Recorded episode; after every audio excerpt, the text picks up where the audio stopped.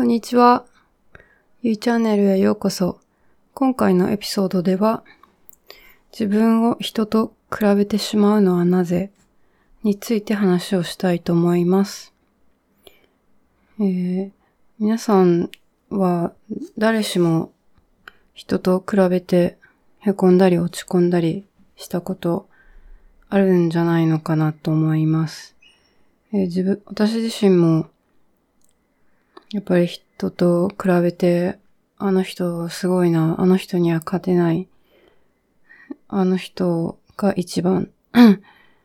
一番綺麗、一番頭がいい、一番仕事ができるっていうふうに思ってた時期もありました。でも人と比べて自分がハッピーになるかというと、だいたい凹んで、ああ、自分はダメだなっていう感じで落ち込むことが多いんじゃないかなと思います。で、私たちは、やっぱり子供の時から学校教育とか、まあ、親とか、まあ、社会全体もそうですけど、まあ、競争して勝つことが良しとされている、うん、社会で生きて育ってきたので、やっぱり人と比べるっていうことが当たり前んだ、なことだというふうに思思い込んでるんだと思うんですね。で、ただ、その人と比べること自体はそこまで悪いことじゃないと思うんですけど、もし前回のエピソードで話したように、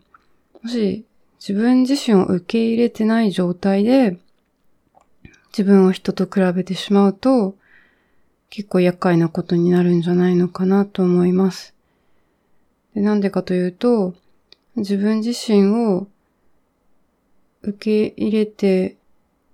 いる人、こう自分はありのままでいいんだって思った人は、人と比べたとしても、まああの人あの人、私は私っていうふうに、うん、そこまで落ち込むことはないと思うんですけど、自分自身を受け入れられてないと、自分のことが認められない。だから他人のことも認められない。で、なので常に他人を見たときに、あの人はすごいな、なのに自分はっていうふうに落ち込んでしまうことになると思います。で、前回のエピソードでも話したように、究極的に物事には、いい悪いは存在していないと思います。いいか悪いか、一番誰がすごいのか決めるのは人それぞれの評価基準ですよね。私の友人とか、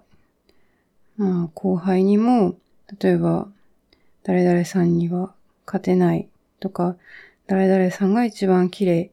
誰々さんが一番すごい、一番頭がいい、誰々が一番仕事ができるっていうふうに、結構いつも自分と人とを比べたり、他人を勝手にランキングして優劣を自分の中で作ったりする人が結構いるんですけど、やっぱりそういう人たちと話をして感じるのは、多分本人は無意識に比べる作業をしていると思うんですけど、やっぱり自分を受け入れてないからこそ、外に評価基準を求めてしまって、自分は、その、ランキングの中で今何位にいるんだろうっていうふうに常に、外に評価してほしい。他人に承認してほしいっていうふうにな意識が働いてるんじゃないかなと思います。で、よく SNS でも、あの、いいねが何個ついたか常にチェックしないと不安で不安でとか、いいねがつかないと本当に落ち込んでしまうみたいな人いると思うんですけど、これって自分の承認欲求を SNS のいいねの数で満たす行為をしていますよね。やっぱりこれも根底には自分自身を自分が承認してできていないから他人に承認してほしいと、他人に認めてほしいっていう心理が働いているんじゃないのかなと思います。なのでやっぱり人と比べて落ち込んでしまったり、私は今ランキングで何位とかいうふうにいつもそういうふうに世界を見てしまう方がいたら、一度、その自分、自分の中に帰ってみて、常に視点を外に向けるんではなく、一回視点を自分の中に向けてみて、今自分は自分のありのままの状態を受け入れられているか、自分の存在自体をこれでいいんだっていうふうに、いいとこも悪いとこも全部丸ごと受け入れられているか、一度自分との対話をしてみたらいいんじゃないのかなと思います。そこでもし自分のことやっぱり受け入れられてないって思った方は、その、辛い潜在意識とかあるかもしれないんですけど、やっぱり自分の過去を見返す作業をすることをお勧めします。これは何回も言ってますが、これからも言っていきます。なので、私がこのエピソードで皆さんとシェアしたいのは、やっぱり自分のことを受け入れられてている状態であれば、人とあまり比べなくなるので、へ、へこむこともなくなると。でかつ、自分の今持っている能力を自分が評価してあげられるようになると思います。自分を受け入れられてない人はやっぱり自分が今持ってる能力とか素晴らしい才能とかにもあまり気づいていないというか評価、自分自身を評価できないんだと思うんですけど、結構、周りから見ると、あの人あそこすごいじゃんって思うことでも、やっぱり自分の自己評価が低いから、私は全然ダメで何もできないみたいな感じに自分のことを捉えてしまう傾向にあると思います。私の同期の例なんですけど、以前、私が、シェアハウスに住んでいたとき、えっと、ま、会社の同僚とかも、シェアハウスの、で、のパーティーに誘ったりして、で、まあそこでシェアハウスに住んでいる子と、うちの会社の同僚が一緒に、あの、出会って話をしたりとかする機会があったんですけど、そのシェアハウスに当時住んでた男の子で結構、まあ、かっこいい男の子がいたんですけど、で、後日、私の同僚が私にメールをしてきたときに、なぜか彼のメールの最後の署名に、そのシェアハウスに住んでた男の子の名前を書いてきたんですね。私は意味がわからなくて、え、なんで人の名前使ってるのって聞いたら、その同僚は、俺もその人みたいにかっこよくなりたいから、その人の名前を使う、使ったっていうことを言ってて、最初は、はぁって感じだったんですけど、まあその行為もよくよく考えると、やっぱり自分自身、同僚が彼自身を受け入れてない認めてあげてない、評価してあげれてないから、人と比べて、ああ、その人かっこいいな、その人になりたいな、っていうふうに、もう完全に自分を失ってしまっていて、他人の軸で物事を判断してしまっているんですよね。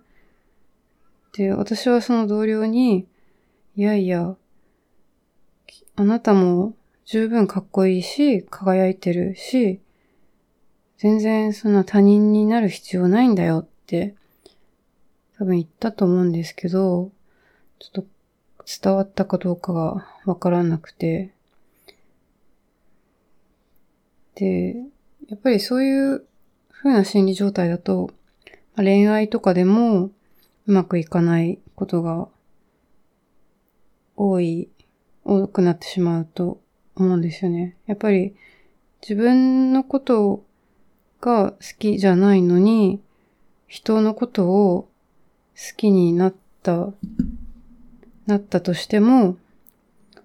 その、自分が見ている世界は、自分の心のプロジェクト、投影された世界なんで、自分の心の状態が反映されてるんですよね。だから自分が自分のことを認められない不安とかいう気持ちがあると、それが他人に投影されて、他人のことも認めてあげられない。他人との付き合いの中で常に不安になってしまう。っていうことがあるので、やっぱりその何事、どんな問題でも根底には自分のことをありのままでこれでいいんだって受け入れてあげ受け入れられているかっていうところに行き着くんだと思います。なので、やっぱり今回のエピソードで皆さんにお話ししたかったのは、まあ、人と比べてもしょうがないから、まあ、もし比べるなら、過去の自分と比べて、今その時より成長したか？っていうのを、あの、比べる基準にすればいいんじゃないのかなと思います。過去と比べて成長していれば、うん、一番ベスト。なので、他人と比べても、上には上がいるし、お金持ちになりたいと思っても、お金持ちにはやっぱりキリがないし、一番綺麗になりたいと思っていても、美しさの基準って結構人それぞれ違いますし、誰が一番とか私は今何番とか、まあそういうことを考えるのはあんまり意味ないと思いますね。なので今回のまとめは、まあ人と比べても意味ない。比べるなら自分と比べましょう。あとは自分のありのまま、いいとこも悪いところも含めて、自分はこれでいいんだって受け止めてあげましょう。じゃあ今日はこれぐらいで。バイバイ。